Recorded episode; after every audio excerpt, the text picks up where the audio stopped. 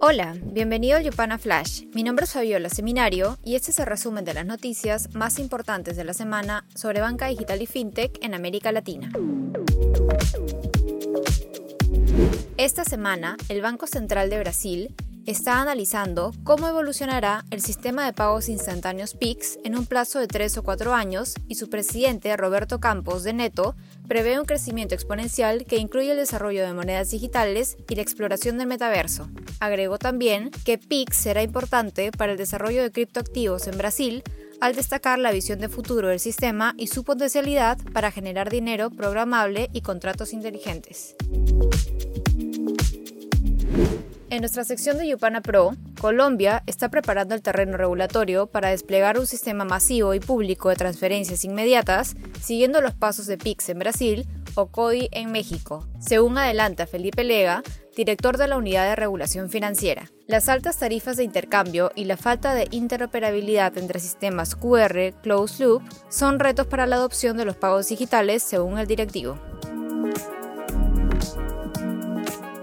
También, nuevos cambios regulatorios establecen que en Perú las empresas de servicios financieros no necesitarán sucursales físicas para operar, lo que atraería la entrada de neobancos u otros negocios 100% digitales. Además, se creó la figura legal de empresas de crédito, un tipo de compañía atractiva para fintechs que quieren respaldo de regulador para la entrega de créditos.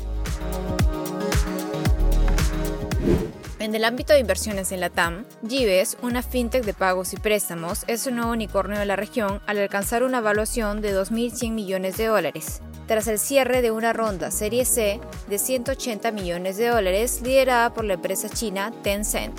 Enfocada en el sector corporativo, Gives presenta utilizar su nuevo capital para expandirse y añadir como clientes a empresas de América Latina, Canadá y Europa. El gigante argentino Mercado Libre anunció la inversión de 3.440 millones de dólares este año en Brasil, lo que representa un 70% más que en 2021. Además, resaltó que una parte importante del dinero está destinado a la ampliación de operaciones de su fintech Mercado Pago, que cerró el año anterior con un volumen global de operaciones de 24.200 millones de dólares, un aumento interanual de 52.1%. El neobanco mexicano Bexi levantó 24 millones de dólares en una ronda de capital y deuda. La contribución del capital fue liderada por Magma Partners y la deuda por Axial Capital. Bexi ofrece procesamiento de pagos y tarjetas de crédito, además de productos asociados como seguros y meses sin intereses. En otras inversiones, la fintech colombiana Plural recaudó 11.5 millones de dólares en financiamiento de capital y deuda. A esta última le corresponde 10 millones de dólares. Asimismo, la Paytech peruana Rexti levantó poco más de 1.4 millones de dólares. Por otro lado, Ligo, billetera electrónica peruana, anunció que su plataforma ahora tendrá la función de enviar transferencias internacionales sin costo a Venezuela. En las próximas semanas se anunciarán nuevos destinos para los envíos internacionales. La jugada sigue una oferta parecida para remesas entre México y Estados Unidos por parte de Revolut.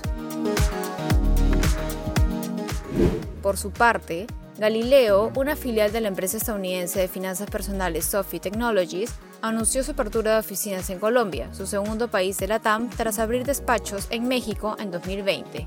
La empresa decidió ingresar a Colombia por presentar un escenario favorable por encima de Argentina y Chile para el desarrollo fintech, según indicaron en un comunicado.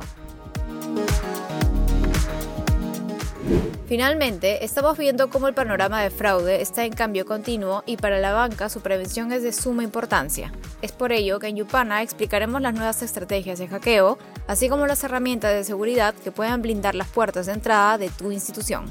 Apúntate a nuestra clase magistral para aprender sobre las nuevas estrategias que han sido aplicadas en intentos de robo de datos y activos de los clientes bancarios cómo proteger las interacciones humanas, beneficios y limitaciones de las herramientas de seguridad y más. Te esperamos este 6 de abril. Esto fue el Yuparan Flash. No olvides compartir esta nota de voz y quedarte atento a nuestras redes porque el lunes tendremos un informe sobre la estrategia de Rappi para competir como procesador de pagos para e-commerce. Nos vemos la próxima semana.